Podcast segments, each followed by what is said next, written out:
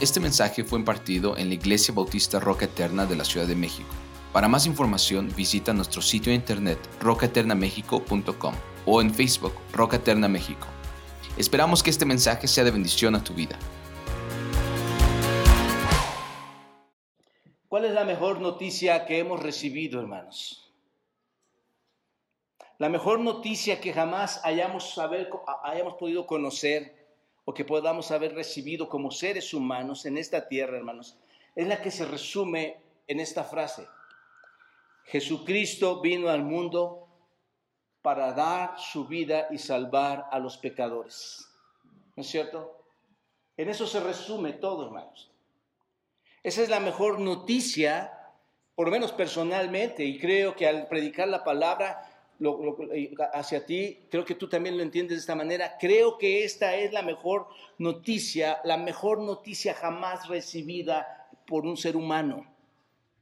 No es el tesoro, no es la herencia, no es el bebé que nació, no es que te vas a casar. La mejor noticia es que Jesucristo vino a salvar al mundo. ¿Por qué? ¿Por qué es tan impactante esta noticia, hermanos? Porque toda la raza humana, hermanos, a causa del pecado, toda esa raza humana, ¿hacia dónde se está dirigiendo? Al infierno. Esa es la sentencia, hermanos. Toda la raza humana se dirige al infierno. Y tú lo, lo primero que piensas, después de que has recibido a Cristo, lo primero que piensas, y si realmente tienes a Cristo, lo primero que piensas es, ¿qué va a pasar con estas personas a quienes amo? Mi esposa, mi esposo, mis hijos, mi familia, mis amigos. Pero ese es el destino, hermanos. Cada hombre, cada mujer, cada niño en este mundo que ya tenga conciencia para entender su pecado, hermanos, va, su destino es cuál? El infierno. La razón de eso es que cada persona, hermanos, en este mundo vive en una completa rebelión contra Dios y contra su ley divina, ¿no es cierto? Esa es la razón, no, van de gratis. O no vamos de gratis, es que somos rebeldes ante un Dios creador, somos rebeldes ante el, ante el creador de la ley. Cada persona es alguien que está violando el mandamiento constantemente divino, ¿no es cierto? El, mandamiento de Dios. Y Dios, siendo un Dios, hermanos, entendamos esto y no debemos olvidarlo, siendo Dios un Dios justo, un Dios que uno de sus atributos es la justicia, ¿Qué demanda ante una violación a su ley? Castigo. Es lo que demanda, castigo. Y debido a que, las, violaciones del hombre contra Dios, hermanos, ¿cómo son las violaciones de los hombres contra Dios? Pequeñas. Este mundo está totalmente depravado, hermanos. Las violaciones contra Dios son extremadamente severas, ya que la magnitud de cada uno de estos eventos, hermanos, de cada uno de estos pecados, diríamos, hermanos, son de forma bestial son de forma monstruosa. Los pecados que atentan contra Dios. No hay manera de que los hombres, hermanos, debido a su gran pecado, puedan hacer algo por sí mismos. No hay manera de que puedan ser salvos y que puedan pagar lo que deben. Sin embargo, hermanos, aunque esta es la realidad de todos nosotros, aunque esta es la realidad del mundo del ser humano, Dios, hermanos, no desea realmente eso para nosotros, ¿no es cierto? Gracias a Dios, hermanos. Bendito sea Dios por su misericordia. ¿Recuerdan lo que dice segunda de Pedro en capítulo 3? El Señor no retarda aquí, hermanos.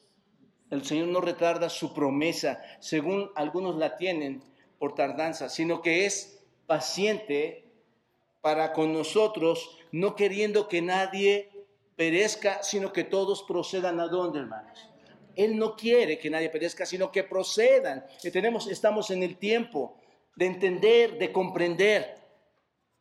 Y aquí es donde está una de las grandes fallas, hermanos. ¿Qué está pasando con las personas? ¿Qué están buscando, hermanos? ¿Qué es lo que están buscando? ¿El mejor libro? ¿El mejor pastor? ¿La mejor iglesia? ¿La mejor Biblia? ¿Los mejores hermanos? ¿La mejor calidad de vida dentro de la iglesia? Hermanos, eso es lo más burdo dentro de, la, las escrituras. Eso es lo que menos debemos buscar. Así que perdemos el tiempo en tratar de buscar nuestra salvación, hermanos. Y demos gracias a Dios que Él está paciente con nosotros ahora, esperando a que nos arrepientan. Por esta razón que hizo Dios, hermanos, en su paciencia. Envió a su Hijo Jesucristo, ¿no es cierto? ¿A dónde? Al mundo. ¿Con cuál propósito? Con pagar tu deuda con pagar mi deuda, la deuda de todos los hombres, la deuda de todas las mujeres, la deuda que todos llevemos para llevar el pecado que nosotros deberíamos llevar y para morir la muerte que nosotros deberíamos haber muerto, hermanos. Esto es importante. Así que Dios, hermanos, en su soberanía, en su poder, en toda su dimensión, ¿qué ha hecho? Ha ordenado que cuando el hombre y la mujer crea en el Señor Jesucristo y lo acepte a Él, acepte la obra en el nombre de Cristo, hermanos, su pecado sea qué? Ordeno que cada, que cada persona que crea en Cristo sea su pecado perdonado. ¿No es cierto? Esto es majestuoso, hermanos.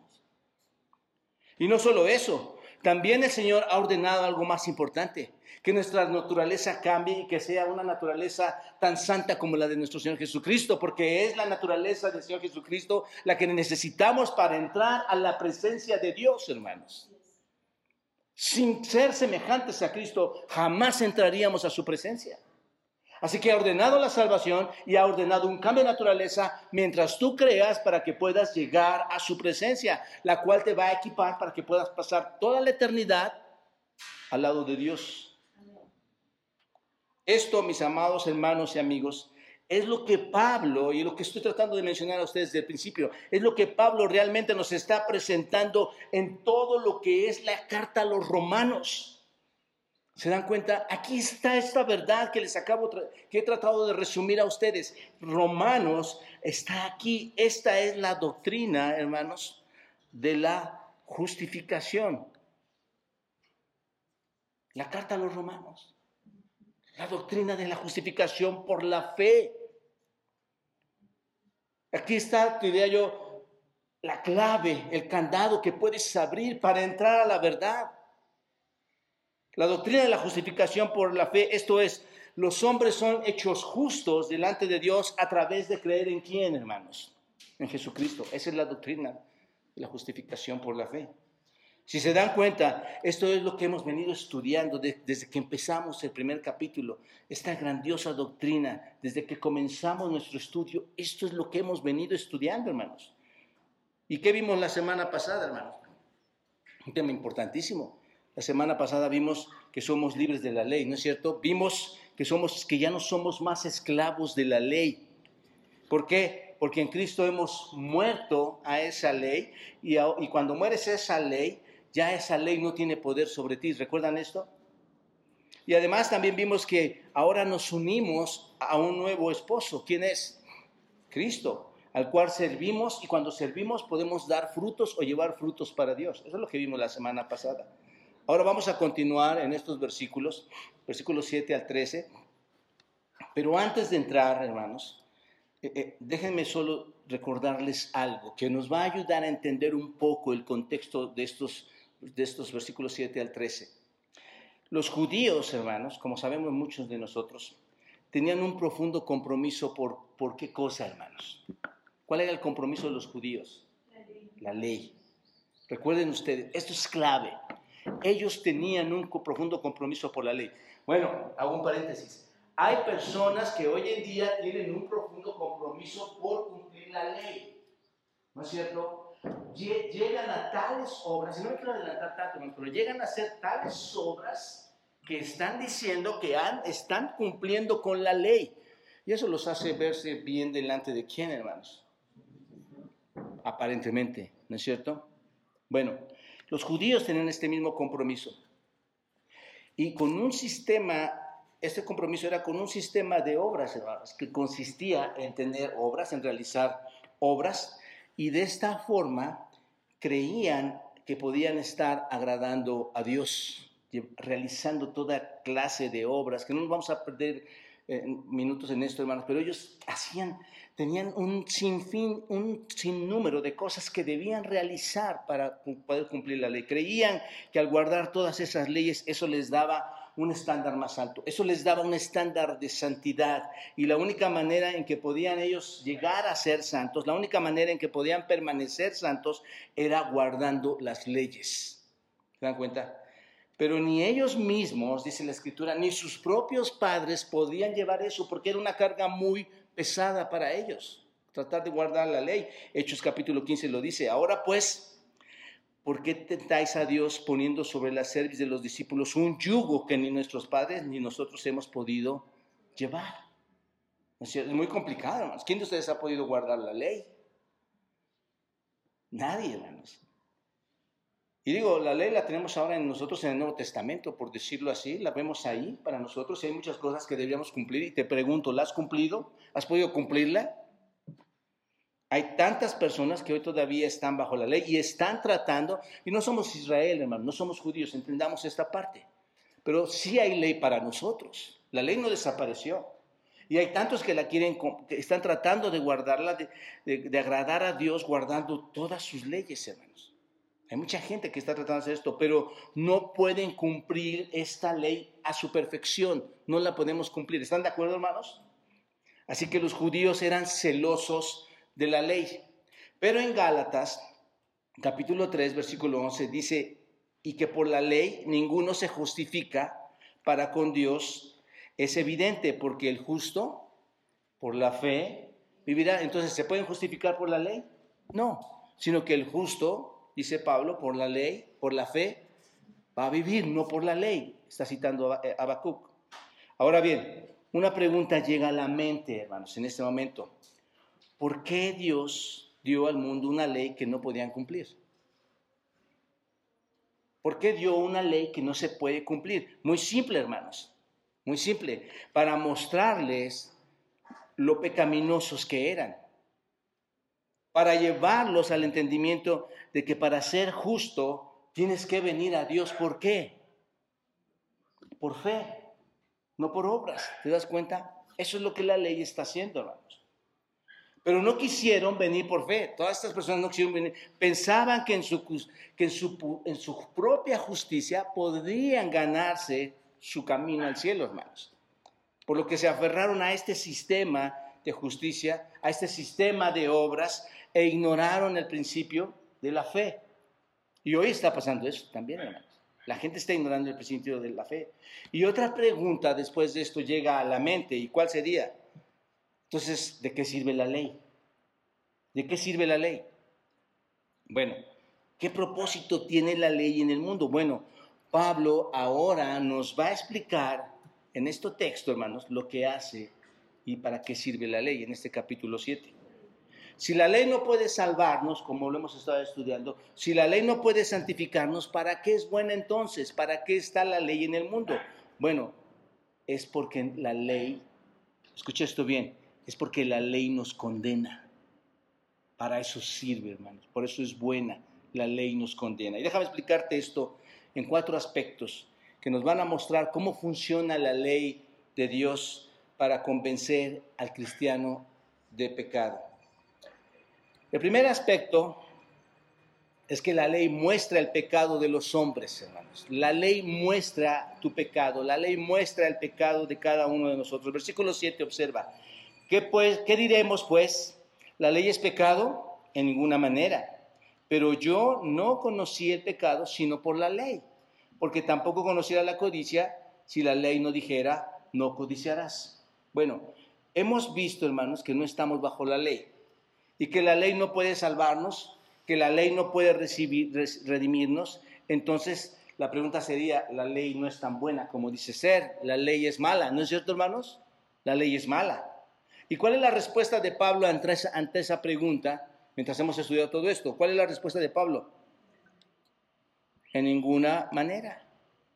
¿No es cierto? No, ni Dios lo quiera, ya hemos estudiado esto. Dice, ni Dios lo quiera. No, la ley no es pecado. Simplemente lo dice así Pablo. La ley no es pecado. Y luego continúa diciendo, pero yo no conocí el pecado, sino cómo lo conocí, hermanos. Por la ley.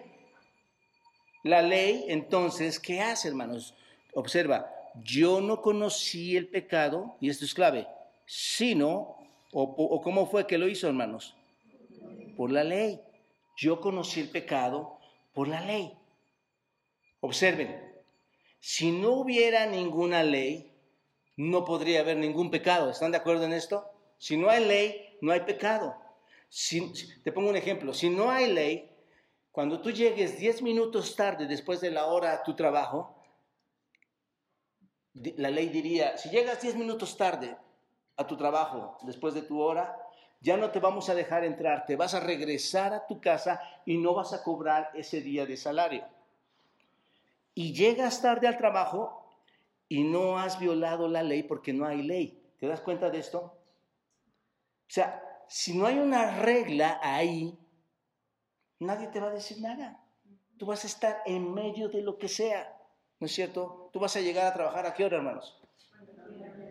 Bueno, como le hacen mucho, ¿verdad? Hasta se ponen nerviosos, hermanos. A la hora que quieras, porque no hay ley para ti, ¿no es cierto? Por eso la Biblia dice, donde no hay ley, no hay transgresión, lo vimos en Romanos capítulo 4. Donde no hay ley, no transgredes nada. Esto es clave, hermanos. Así que Pablo dice que la ley muestra qué, hermanos. Entonces, el pecado. La ley lo único que va a hacer es mostrarte el pecado. En otras palabras, la ley va a poner un nivel, la ley va a poner un estándar y, y sabes lo que va a hacer el pecado entonces cuando te pone un estándar.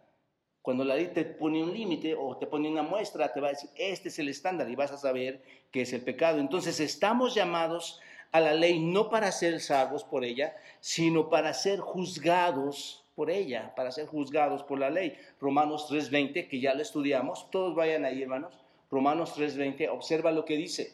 Romanos 3.20. Ya que por las obras de la ley ningún ser humano será justificado delante de él. Y escuchen esto, hermanos, porque por medio de la ley es el conocimiento de qué, hermanos? Del pecado. ¿Te das cuenta? Esa es una verdad muy importante. La ley simplemente, hermanos, lo único que va a hacer es mostrarnos el pecado de acuerdo a lo, para lo que Dios es pecado. De acuerdo a la definición de Dios de lo que es pecado. Es lo que nos muestra la ley. Si una ley, si tú no tienes la ley, sin una ley no tienes ningún pecado. Si no hay ley, no tendrías ningún pecado. Entonces, cuando Dios revela la ley, cuando sí existe y cuando está la ley, inmediatamente los hombres son medidos, ¿no es cierto? Son medidos por el estándar y, ellos van a descubrir que son, ¿qué hermanos? Pecadores. Y aquí un paréntesis, piénsenlo en este punto. ¿Por qué la gente no puede ver que es pecadora o cree que está bien? ¿Te das cuenta? No es el pastor, no es la iglesia, no son los hermanos. ¿Qué es lo que está pasando, hermanos? El hombre desconoce algo. Y Pablo está a punto de entrar a un, a un, contexto muy personal de su vida para decirnos, a mí me pasó. Y todos pensaríamos, no, ¿cómo le pudo haber pasado a Pablo esto? Pero ahorita, lo vamos a ver, hermanos. Así que observa la frase del versículo 7. No había conocido el pecado sino por la ley. ¿Quién está haciendo esta declaración, hermanos? Pablo. Entonces, ¿qué? ¿Pablo había conocido el pecado antes? No. ¿Había pecado en su vida? Claro. Algo pasó en el apóstol Pablo, hermanos. Lo que está diciendo aquí realmente es, nunca supe la profundidad del pecado y nunca supe el alcance total del pecado hasta que realmente entendí el alcance total de la ley. Nunca vas a entender tu pecado hasta que no veas hasta dónde llega la ley, ¿no es cierto? Un secuestrador, hermanos, o un asesino no va a entender el alcance de la ley hasta que entienda que lo van a llevar a pena de muerte, porque la ley así lo ordena. Entonces lo que está diciendo aquí es, la ley, cuando realmente la entendí, ¿qué le pasó a Pablo? Me condenó. Cuando entendí la ley, algo sucedió en mí, esa ley me condenó. Pablo está dando un testimonio personal de su vida, hermanos, y te está contando lo que le sucedió a él mismo, te está contando la historia de su propio corazón. ¿Te das cuenta? Observenlo, está la palabra mí y a mí y mí y mí ahí porque está hablando de él. Y eso es muy interesante, hermanos, porque durante mucho tiempo Pablo pensó que sabía lo que realmente decía la ley de Dios, ¿no es cierto? Pablo era, era Pablo, hermanos. Bueno, Pablo antes de ser Pablo, ¿quién era, hermanos? Saulo. Y esa palabra Saulo lo, hacía reconocer entre los mejores fariseos, fariseos de fariseos. Así que Pablo sabía que realmente entendía la ley. Recuerden, hermanos, que Pablo era un fariseo, Pablo era un judío. Él podía leer e interpretar la ley igual que cualquier otro este, erudito fariseo, hermanos. Pablo lo podía hacer. Él estaba en la categoría o en el nivel de las personas que el Señor describe en la Escritura y que más adelante vamos a, leer en Romanos capítulo 10. Vayan, además, para que lo vean. Pablo se encontraba en ese nivel y él mismo lo escribió, hermanos. Pablo se encontraba en este nivel, capítulo 10, versículo 3. Observa lo que dice ahí, observa lo que dice ahí. Porque ignorando la justicia de Dios y procurando establecer la suya propia, no se han sujetado a la justicia de Dios. ¿Estaba Pablo ahí o no, hermanos, antes? Sí. ¿Quién más ha estado ahí? ¿Quién más en su soberbia dice, esto es como debe ser? Esto es como tiene que caminar. El cristianismo se mueve de esta manera. ¿Quién más está ahí, hermanos? Todos nosotros nos encontramos de una manera u otra en ese versículo, hermanos. Y Pablo dice, yo me encontraba así. ¿Por qué? Porque Pablo tenía celo de quién, hermanos? De Dios. Pablo tenía mucho celo de Dios, pero no según, según este texto, no según el conocimiento de Dios, ¿no es cierto? Porque creía Pablo que sabía todo, pero sabía todo, hermanos, en absoluto. No sabía qué, nada. ¿No es cierto? Más adelante él dice que todo lo estima por todo lo que él sabía y, sus, y sus grandes credenciales dice que todo lo tenía por qué, hermanos? Por basura. Entonces, ¿qué pasa con esas personas? Son ignorantes de la justicia de Dios, hermanos. Creen tener la capacidad más alta que nuestro Dios soberano. Creen entender más que el Dios creador. ¿No es cierto? Así que van a, cuando alguien quiere, cree que sabe más que Dios, hermanos, ¿qué está, está, ¿qué está haciendo, hermanos? Según Romanos 10, establece su propia justicia. Es lo que hace esa persona, establece su propia justicia. Y ahí es donde Pablo se encontraba, hermanos. Ahí es donde Pablo empieza con su propia narrativa. Ahí se encontraba. Empieza a dar un despliegue de lo que era él. Y en Gálatas capítulo 3, capítulo 1, vayan hermanos también, muy importante. Gálatas 1, Gálatas 1, observa lo que dice ahí. Gálatas 1 en el versículo 13.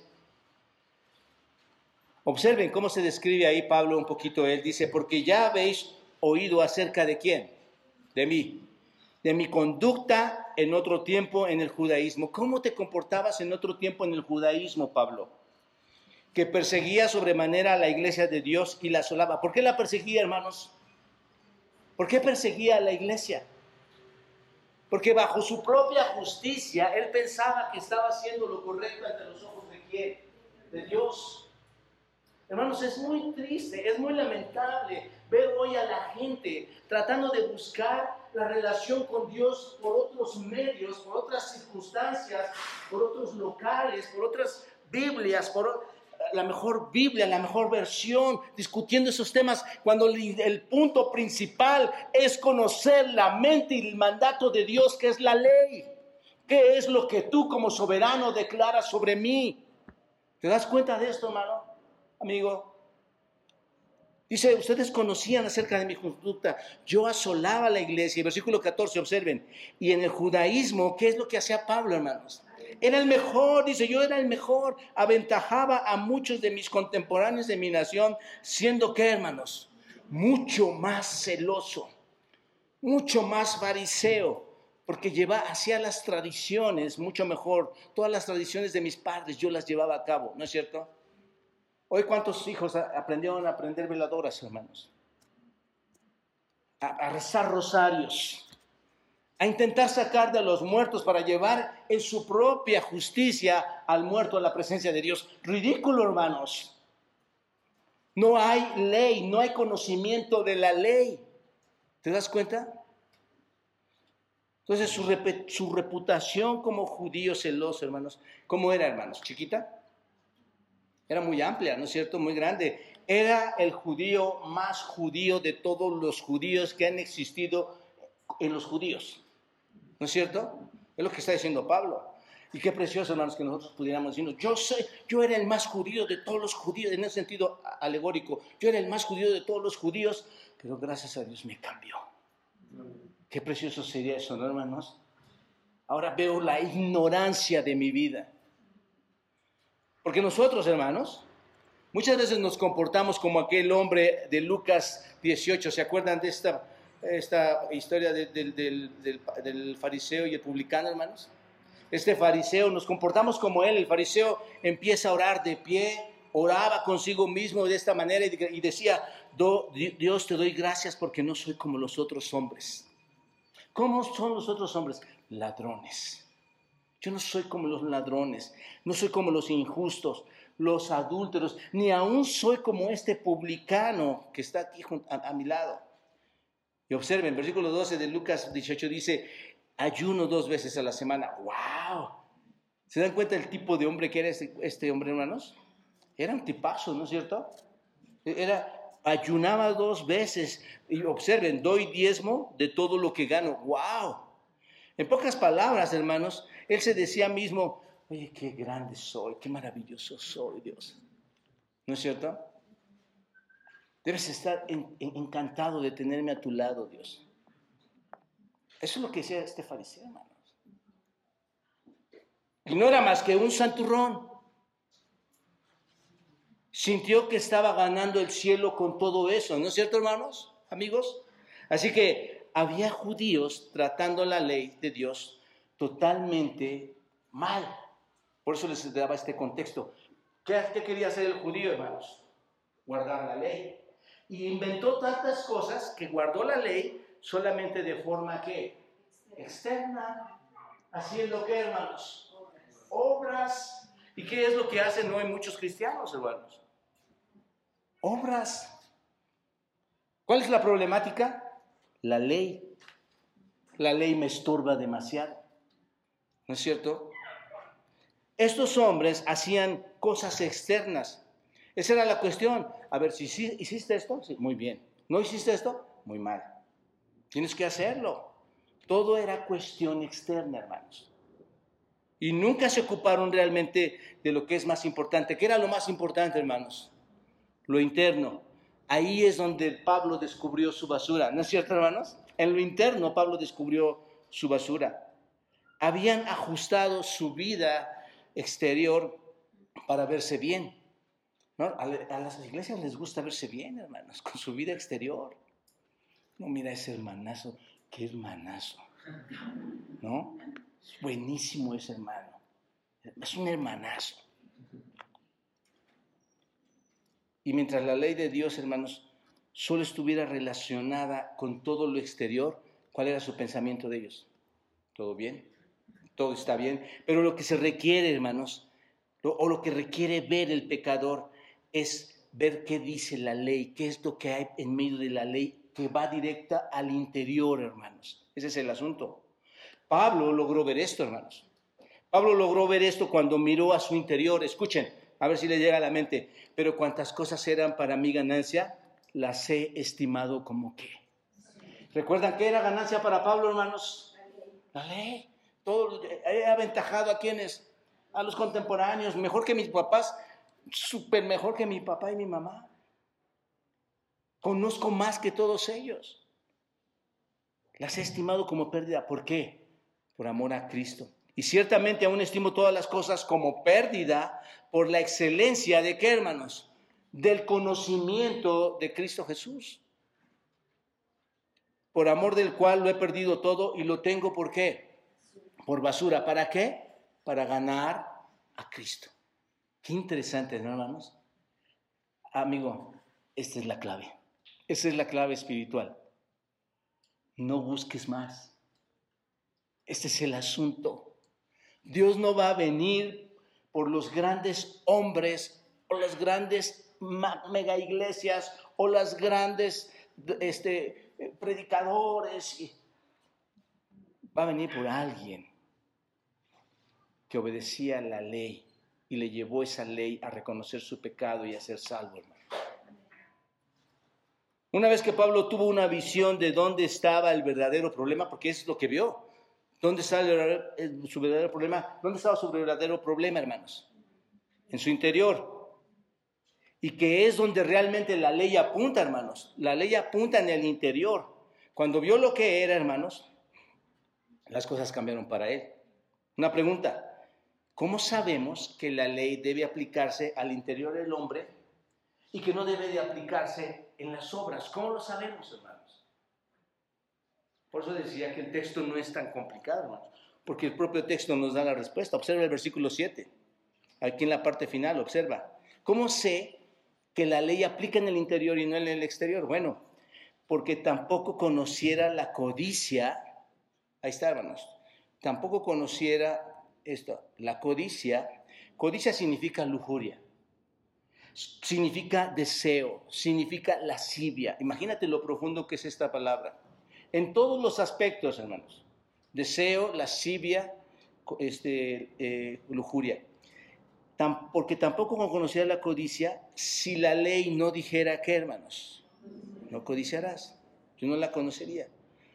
¿Qué es lo que hizo Pablo, hermanos? ¿Cuántos mandamientos hay? Muchos. Pablo escogió el décimo de los diez mandamientos. Ahí. El mandamiento de no codiciarás. ¿No es cierto? No codiciar. Y si se dan cuenta, hermanos, codiciar no es algo que se hace en dónde, hermanos. Cuando tú codicias es una obra externa, es algo externo. No. Cuando tú codicias esa obra, ¿dónde está? En el, interior. Es en el interior. Y Pablo escogió esto, hermanos. ¿No es cierto? Este, y de, todos los mandamientos, de todos los diez mandamientos, este es el que es interno. Cuando tú los revises vas a ver que este es el único que habla del interior. Y así que Pablo lo que dice cuando escoge este, este, este mandamiento, dice, cuando vi lo que la ley de Dios, escúchame esto, cuando vi lo que la ley de Dios estaba diciéndome, tenía que ver no solo con mis actos, mis actos externos. La ley no solo me habló de mis actos externos, sino con mis actitudes. También habló de mis actitudes, no solo de mis actos, que tenía que ver con mi lujuria y mi deseo vi que todas las cosas que estaba haciendo en el exterior equivalen a basura porque estaba lleno de, deseos viles en el interior. ¿No es cierto? Básicamente es lo que Pablo estaba diciendo, hermanos. Puede ser que tú digas, tengo que arreglar mi vida. ¿Quién de ustedes no ve lo mismo de eso de Pablo? Tengo que arreglar mi vida. Sé que he robado mucho y ya no quiero robar tanto. Sé que he mentido mucho, ¿no es cierto? Sé que he mentido mucho he engañado mucho, he notado esto, es demasiado, o no, o he notado que todo mi enojo y, todo me molesta y tengo que mejorar mi vida en estos aspectos. Bueno, eso está bien, ¿no es cierto, hermanos? Todos queremos mejorar esta vida en todos estos aspectos, pero cuando tú piensas así, déjame decirte algo, todavía no entiendes el verdadero problema del pecado. Cuando tú lo estás viendo solamente, quiero quitar esto de mí, no estás viendo el, problema, el problema del pecado. El tema del pecado no es externo, hermanos. Ese es el asunto. Es posible que puedas controlar eso en el exterior a través de medios, pero que no son medios de gracia. ¿Cómo puedes controlarlo? Ah, bueno, tómate unas pastillas, ve con el médico, ve con el psicólogo, ve con el cardiólogo y todo lo que termine con ogo. Ve con todas esas Asiste a todos esos lugares. Bueno, a mí me da tanta tristeza, hermanos, oír a alguien que dice, voy al doble A. El otro día decía que era triple A. Pero ir al doble A para arreglar tu vida. No sé si te estás dando cuenta el nivel de desentendimiento, el nivel de ignorancia, hermanos, en que el humano cae para crear su propia justicia.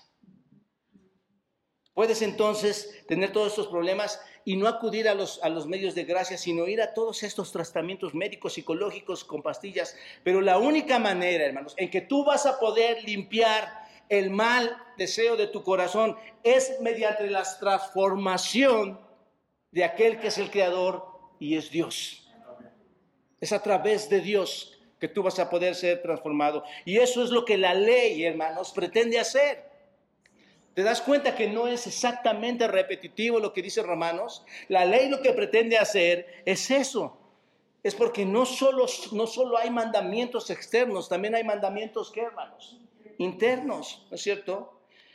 Y el que golpea o el que se golpea, el que se impacta, hermanos, y que recibe mayor impacto es este, contra la ley es el hombre, ¿no es cierto?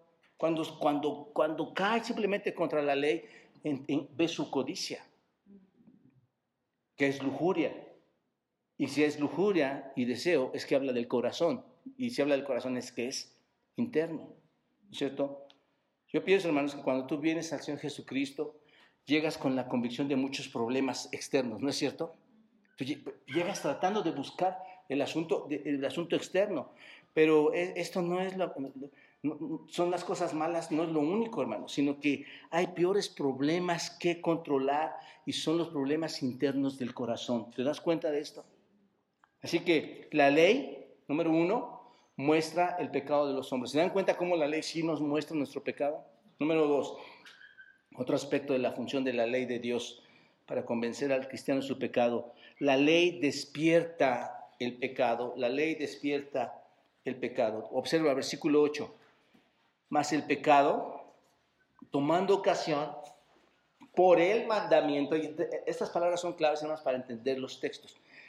El pecado tomando ocasión por el mandamiento, produjo en mí, está hablando de Pablo, recuerden que esta es la historia de Pablo, produjo en mí toda qué, hermanos, lujuria, deseo, ¿no es cierto? Porque sin la ley, el pecado, ¿qué, hermanos? está muerto. Ya les puse unos ejemplos. Sin la ley, el pecado está muerto. Dice al final, sin la ley el pecado está muerto. La idea, hermanos, es que el pecado, eh, no, es que el pecado no existe, eso lo entendemos, ¿verdad? Sabemos que el pecado está. No es la idea de que el pecado no está diciendo eso. La idea es que hasta que veas la ley de Dios, en toda su plenitud, hasta que tú puedas entender y ver y comprender la ley de Dios plenamente, hasta que estés realmente convencido de tu pecado, el pecado está muerto en el sentido de que no te molesta, en el sentido de que no te está incomodando el pecado que tienes ahí, ¿te das cuenta? No se levanta para, para estorbarte, para remeterte, está ahí pasivo, está inactivo, pero está ahí. pero cuando la ley de Dios entra, hermanos, cuando la ley de Dios llega a nosotros y, y realmente ves lo que es el pecado, ¿qué pasa, hermanos? El pecado se levanta para convertirse en una especie de monstruo, ¿no es cierto? Que ves en tu vida y ahí es cuando una persona realmente viene a Cristo. Hermanos, yo recuerdo, entiendan esto. Les he platicado muchas veces mi caso, ¿no? Ah, es que yo recibí a Cristo una y otra vez, una y otra vez, una y otra vez.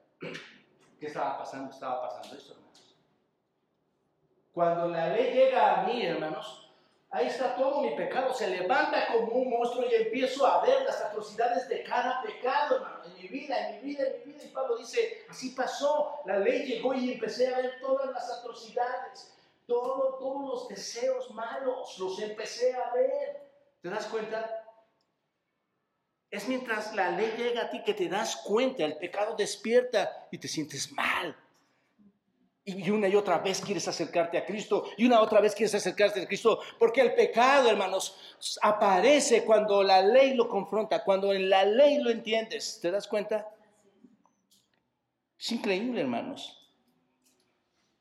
Mirar, por ejemplo, a las personas que simplemente están por ahí caminando, por la vida diciendo, sí, está mal esto, está muy mal esto que hicieron aquellos, está muy mal que maten, está muy mal que mientan, que asesinen, estas terribles cosas que están sucediendo aquí, allá, a todos lados. Y generalmente, hermanos, pueden encontrar el pecado en la vida de otras personas de una manera bien fácil también. Todo lo, puedes, puedes ver todo lo mal que está y hasta en las personas. Y por qué no, algunas veces hasta lo pueden ver ellos mismos, de su propio ser. Pero realmente, hermanos, no entienden la profundidad del pecado.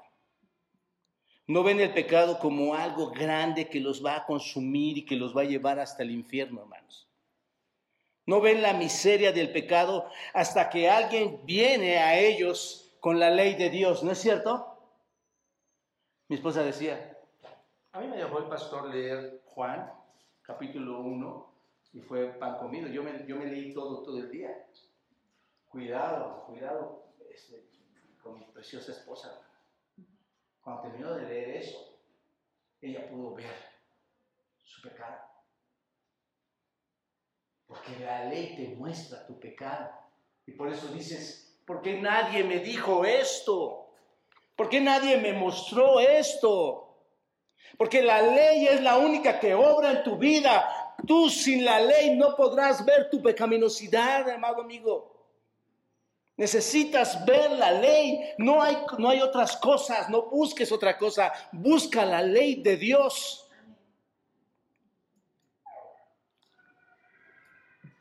No ven la miseria, hermanos, del pecado hasta que alguien les presenta la ley. Y hermanos, te, te lo digo personalmente, yo lo he visto con muchos de ustedes. Cuando logras ver tu miseria. Así que al final del versículo 8 dice, porque sin la ley el pecado está, ¿qué hermanos?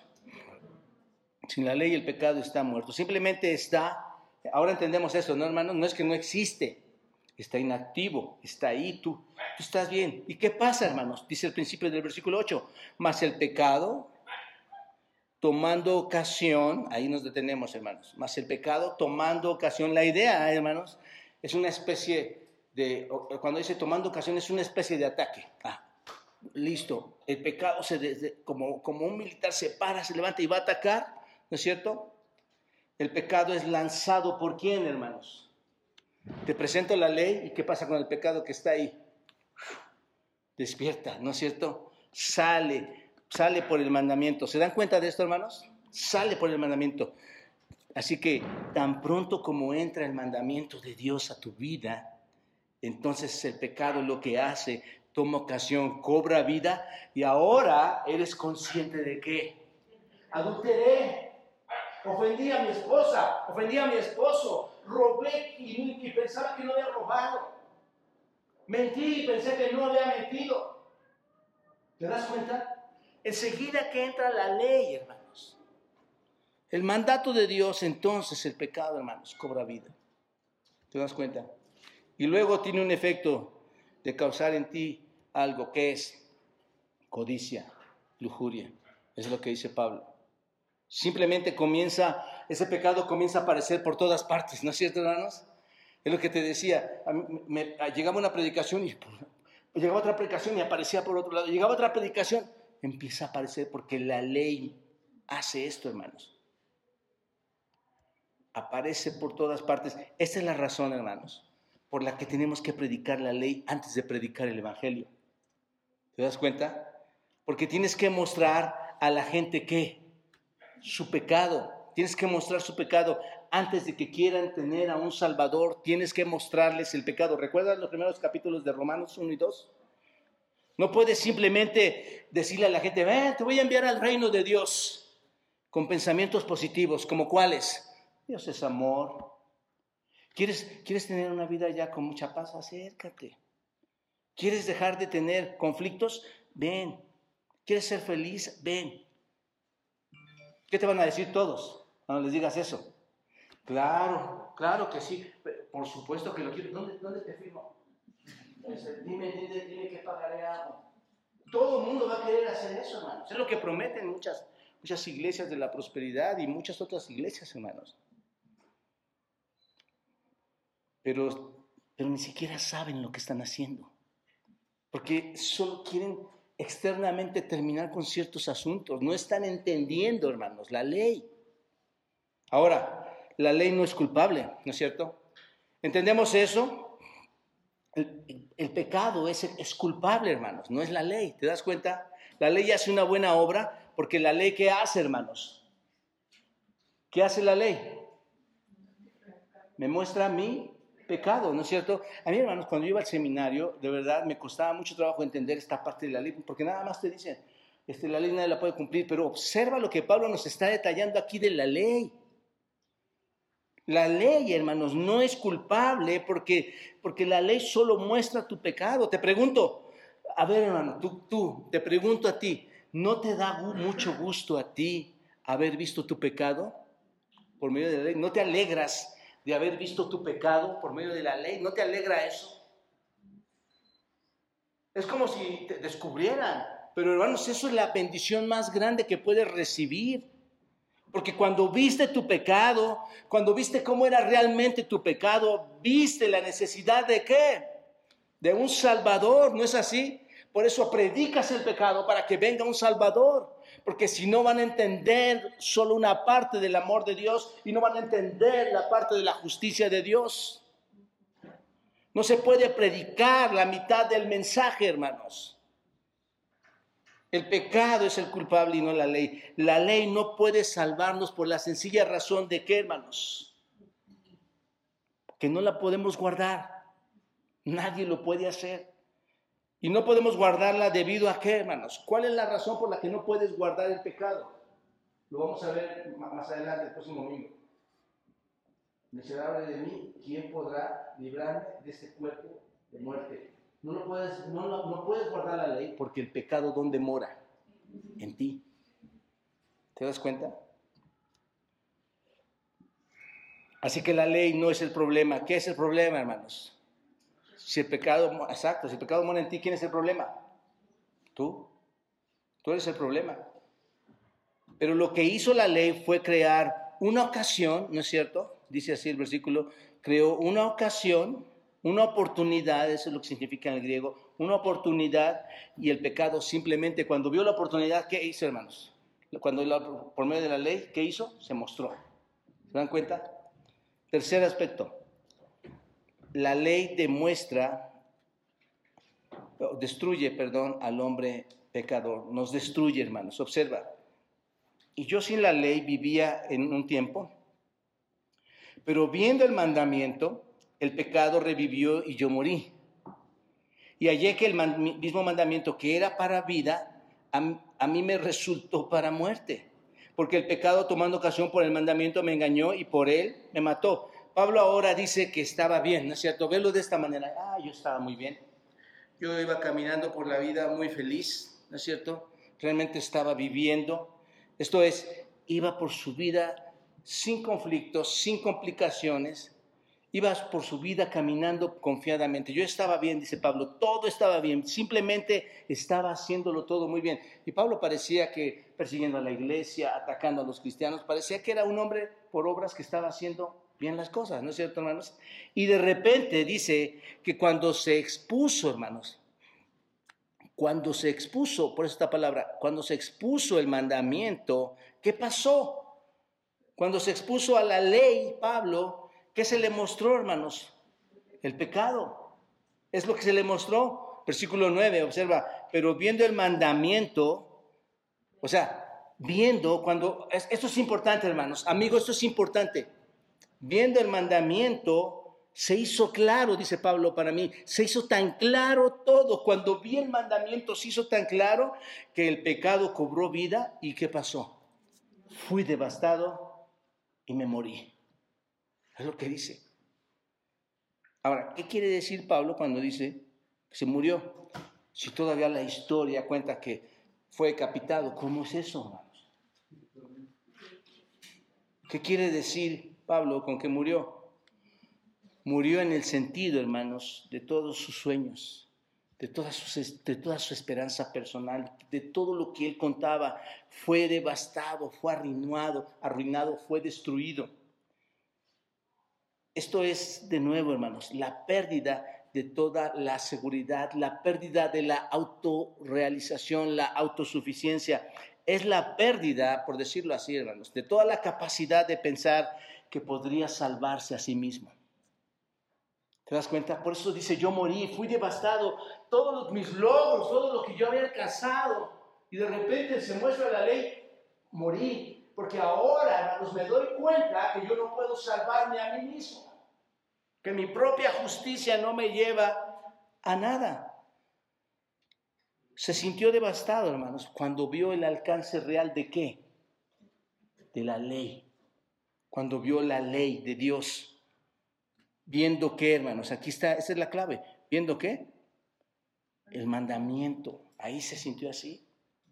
Por eso, hermanos, mucha gente no puede, no puede entender. Dice, esto no es verdad, esto no lo creo, no lo quiero hacer. ¿Cuál es la razón, hermanos? No ven el alcance del mandamiento, no ven el alcance de la ley. ¿No es cierto? Es por eso que, que estoy mencionando que la ley destruye al pecador, hermanos. La ley nos destruye. Pablo estaba quebrantado en su espíritu, Pablo estaba contrito, estaba arrepentido. ¿No te pasó esto, hermano? Cuando viste la ley, ¿no te pasó esto? ¿No te diste cuenta? ¿No te dio tristeza lo que pasó en tu vida? ¿Viste que lo que estabas haciendo no tenía ningún valor? Pablo llegó al punto, hermanos, en su propia vida aquí, que realmente estaba buscando una manera de, salir de esa horrible vida que estaba llevando, de salir de esa horrible culpa en la que estaba cuando fue expuesto a la ley. Es lo que está diciendo Pablo de sí mismo. Si se dan cuenta, la manera, la manera en que podemos evaluar la salvación de Pablo, hermanos, no es en relación de que Dios es amor. Pablo no fue salvo porque Dios es amor. Pablo, ¿por qué fue salvo? Según lo que está aquí diciendo, hermanos. Pablo fue salvo debido a la reacción de la ley de Dios, debido a la reacción por, haber, por haberla visto, por no sentirse bien con uno mismo. ¿No es cierto? Y no se trata, hermanos, de, de sentirse bien con uno mismo. Pablo se sintió tan mal consigo mismo, hermanos, porque hubo una reacción a la ley. Así que la ley destruye al pecador. Y eso es exactamente lo que Dios quiere hacer, hermanos. Lo, nos pone indefensos, pone todo su poder y entonces la ley empieza a agravar el pecado en nosotros, hermanos. Empieza a destruirnos. ¿Sabes lo que hace la ley? Simplemente hace eso, hermanos. Entra a tu vida y despierta el pecado por todas partes. Es lo que hace la ley. Empieza a despertar. Por todos lados empiezas a ver tu pecado y te destruye, ¿no es cierto? Pero déjame decirte, esa es una buena intención de la ley. ¿Entienden ahora por qué después dice la ley es santa? Justa, pura. Bueno, ese es el buen propósito de la ley, para que puedas ver que eres qué, un pecador, ¿no es cierto? Que, puedas ver que necesitas buscar un remedio. ¿Y cuál es ese remedio? Cristo. Versículo 10 dice, el mandamiento que era para vida, a mí me resultó, ¿para qué, hermanos? Qué tremenda declaración está dando ahí Pablo, hermanos. Lo que para mí era para vida, resulta que es para muerte, ¿no es cierto? En lugar de hacerme vivir, ¿qué dice Pablo? Me mató, me devastó. Saben, mis amados hermanos y amigos, la ley de Dios, el mandamiento de Dios fue ordenado para producir una vida bendecida, ¿no es cierto? Cuando tú vas al Antiguo Testamento y lo estás leyendo y lo, que hemos estado leyendo últimamente, hermanos, ¿Qué es lo que dice Dios en el Antiguo Testamento que debes de, cuando tú obedeces la ley? Que va a haber mucha bendición, ¿no es cierto? Ese era el propósito de la ley, pero escucha ahora con atención. No puede lograr ese propósito la ley en ti, en una persona no salva, porque una persona no salva no puede hacer qué, hermanos? Obedecer la ley. Alguien que no es salvo no puede obedecer la ley, por lo tanto no puede recibir los beneficios, los de la bendición de la ley. ¿Te das cuenta la importancia de ser salvo? Ahí está, hermanos. El Espíritu Santo en ti puede hacer que la ley traiga vida y traiga sentido a tu vida.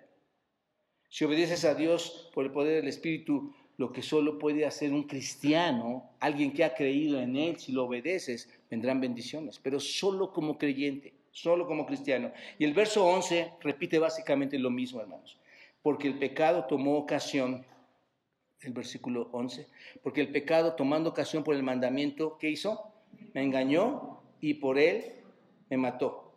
Seguramente Pablo, hermanos, antes de conocer a Cristo, se miraba a sí mismo, ¿no es cierto? Se veía él y pensaba que Dios estaba muy complacido con todas las obras de Pablo, con todo lo que hacía él, pero al igual que muchos de nosotros, hermanos, se enfrentó en la realidad de la santa ley de Dios, ¿no es cierto? Cuando llegas a la santa ley de Dios, miras adentro de ti. Pablo se miró adentro de sí mismo, vio el mal de su propia naturaleza, vio el mal de su propio corazón y se dio cuenta, hermanos, de todas las cosas que había estado haciendo, todas las cosas que no habían traído absolutamente ninguna bendición a su vida. ¿Están de acuerdo, hermanos? Pablo se vio así, tú y yo nos vimos así. El pecado llegó a él, y esto es porque dice el engaño, hermanos. Llega el pecado, lo engaña, y pensó que si solo era religión por obras, que iba a tener una vida real, ¿no es cierto? ¿Y sabes lo que consiguió? ¿Qué es lo que consiguió Pablo, hermanos? Miseria, muerte, destrucción, decepción, ¿no es cierto? ¿Y quieren saber algo, hermanos?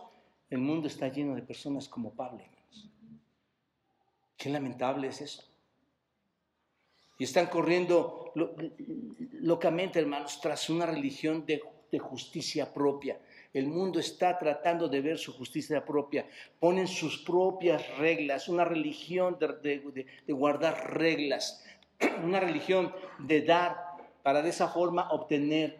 Yo doy en la iglesia para obtener el cielo, para obtener el reino. O encender, como les decía, sus veladoras para obtener el cielo, o ir a sus templos, o ir a grandes seminarios, o hacer las grandes obras dentro de la iglesia. Pero si realmente, hermanos, se detuvieran todas estas personas y miraran en su interior de su corazón, ¿qué es lo que van a encontrar, hermanos? Muerte, decepción, no hay nada. El pecado, ¿qué los está haciendo, hermanos? Les está engañando. Ese es el punto que quiere llegar Pablo. El pecado les está engañando. ¿Saben cuántas personas hay que realmente, este, que realmente a través de su actividad religiosa piensan que están complaciendo a Dios al ir a la iglesia y dar dinero y mantener las reglas? ¿Saben cuántas personas hay así? Muchas, muchas. Esa es la mentira del pecado, hermanos. Ese es el engaño. Satanás quiere que la gente piense sin que conozca una verdad. ¿Se dan cuenta? Y finalmente, la ley evidencia, la, la suciedad del pecado. La ley evidencia la suciedad del pecado. De manera que la ley a la verdad es santa y el mandamiento santo, justo y bueno. Luego lo que es bueno vino a ser muerte para mí. ¿Qué dice Pablo? Dios no lo quiera. Ahora, aquí hermanos, entendemos lo que es bueno. ¿Qué es lo que es bueno? ¿Qué es lo que es bueno? La ley. ¿Se dan cuenta, hermanos? Entonces, ¿la ley es buena o no? ¿No es cierto? A pesar de que hace tantas cosas, ¿la ley es buena o no? Sí. Sino que el pecado, para mostrarse pecado, produjo en mí la muerte por medio de lo que es bueno, por medio de la ley, a fin de que por el mandamiento el pecado llegase a ser sobremanera pecaminoso. Aquí podríamos decir, hermanos, voy a tratar de resumirlo. Aquí podríamos decir, ¿qué estás diciendo, Pablo?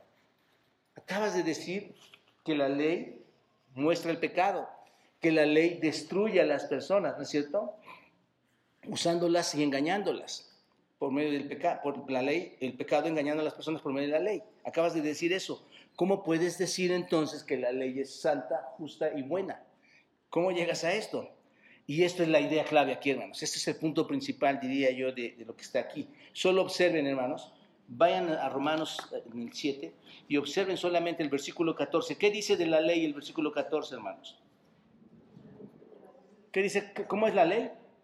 Espiritual. ¿Qué dice el versículo 16 de la ley? Es buena. ¿Y qué dice el versículo 22 de la ley, hermanos? Me deleito en la ley de Dios. Pablo dice que la ley es buena, que la ley es santa, que es justa, que es espiritual y que se deleita en la ley de Dios. No hay nada malo con la ley, ¿no es cierto? Si la ley revela el pecado, no es nada que sea culpa de la ley. ¿Se dan cuenta de esto? No es culpa de la ley. Te pongo un ejemplo. Si una persona, si tú tomas una persona extorsionadora, asesina, eh, este, lo que tú quieras, este, y tomas una, esa persona, la llevas ante el juez y esa persona es condenada y la, y la llevan a prisión por, por el, delito que haya cometido, asesinato, robo, lo que sea, y se le da cadena perpetua a esa persona, te pregunto, ¿la ley es culpable? No, ¿no, es cierto? ¿Quieres saber algo? Es el hombre que se estrella contra la ley y el culpable, ¿quién es, hermanos? Que infraccionó la ley. Entonces, ¿quién es el culpable? El hombre, ¿no es cierto? El hombre y no la ley. Así es que la ley es santa, es decir, es pura. ¿Y quién es puro, hermanos? Dios, por eso da su ley. Su ley es santa, su ley es pura. No hay nada de malo en la ley, no hay nada de injusto en la ley. Es buena porque promueve la bendición, ¿no es cierto? En los hombres, ustedes han leído, hermanos, los, el, salmo, los, salmos, ¿no es cierto? Todo el Salmo 119, ¿qué, qué, qué, dice de la ley? Perfecta, ¿no es cierto? El Salmo 119 dice, la ley, de, la ley convierte el alma y hace sabio a los simples.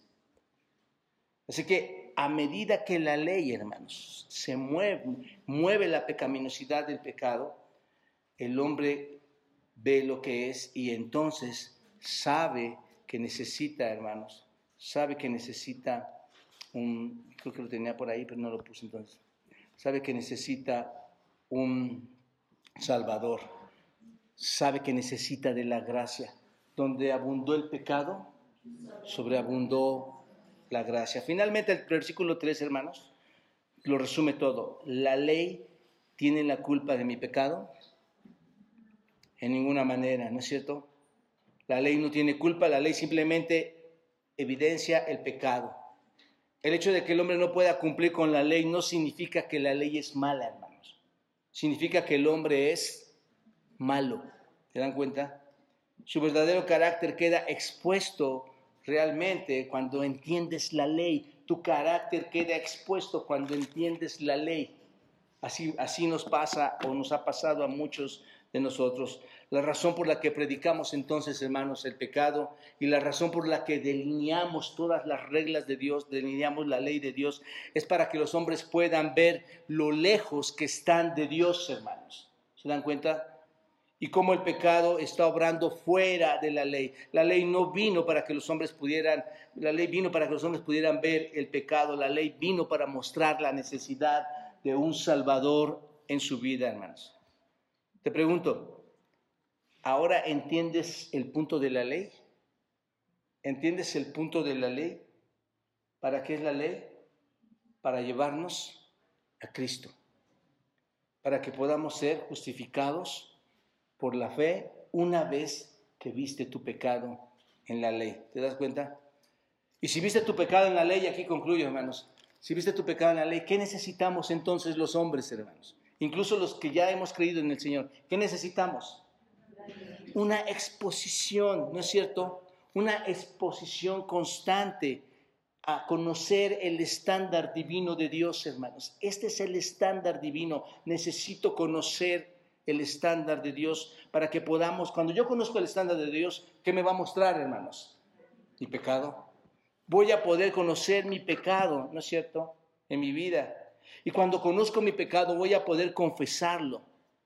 Y voy a poder experimentar la bendición de Dios, ahora sí como parte de la familia de Dios. Así que cuando viniste a Cristo, viniste, viste tu pecado y clamaste a Él, ¿no es cierto? Llegaste a Él, lo viste, le dijiste, Señor, te necesito. Y, en la medida que tu vida va corriendo, sigues viendo el estándar de Dios todos los días y necesitas estar confesando tu pecado.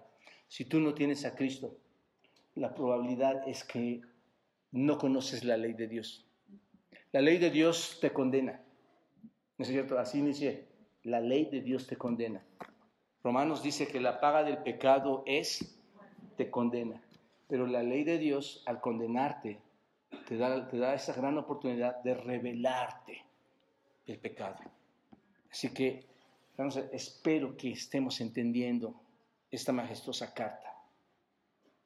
Pablo va a llegar, hermanos, y ahora va a decir, y en mi caso, les voy a seguir platicando mi caso. ¿Qué creen? Soy un ser humano. Y la ley la conozco, pero el pecado está morando en mí. ¿Qué hago? ¿Qué hago? ¿Cómo he sido libertado de esto? ¿Cómo puedo trabajar con este asunto? Es lo que vamos a ver, hermanos, la siguiente semana. Pero qué importante es entender la ley, ¿no es cierto? Amado amigo, yo, yo no sé, y aquí termino ya, denme dos horas y media más. Yo no sé qué tanto conoces la ley pero te animo, te exhorto a que abras la escritura y que tu corazón se derrame, que el Espíritu te ayude a entender que necesitas ver cómo es que has trasgredido la ley de Dios y estás sentenciado a una muerte eterna. Pero gracias a Dios que en su misericordia te está dejando ver aún aún siendo pecador, te está dejando ver su ley para que puedas ver tu pecado y te puedas arrepentir de lo que estás viendo en la ley. Y de esa manera pertenecer al reino. Así que oro por ti. Y hermanos, oren por las personas que estén a su lado, en su casa, familiares, que Dios siga teniendo esa misericordia para que pronto se acerquen también a Él. Padre, gracias. Bendito seas Dios, porque podemos ver tu grandeza, Señor. Nunca acaba. Podemos ver tu grandeza en tu palabra, Señor, que es un deleite. Es la luz que alumbra nuestro camino. Es el sabor a miel, Señor, que deleita nuestras almas es la que transforma nuestras mentes y nuestros corazones y nos lleva de la ineptitud a la sabiduría de lo alto, Señor. Nos conduce al gran conocimiento de, tu ser, de quién eres tú y de lo que eres capaz, Dios, de hacer en Cristo Jesús, perdonarnos, para darnos un espacio que no merecemos dentro de la gloria tuya, Señor. Gracias, mi Dios, por darnos este privilegio de estudiar en la iglesia, en tu iglesia, en este lugar santo, Señor, tu palabra. Y bendice a cada familia, Dios. Bendice a los padres de nuestros hijos que no te conocen, a sus madres que no te conocen. Bendíceles mostrándoles, Dios, acusándolos por medio de tu palabra que están fuera, Señor, de tu plan en tanto no se arrepientan. Te lo suplico en Cristo Jesús, Señor. Y en tus manos pongo a cada hermano y amigo que está aquí hoy para que siga sobrando en ellos. Que siga sobrando en mi esposa y en mí y mi familia. Y Señor, que podamos vivir en obediencia a tu ley cada día. En Cristo Jesús. Amén.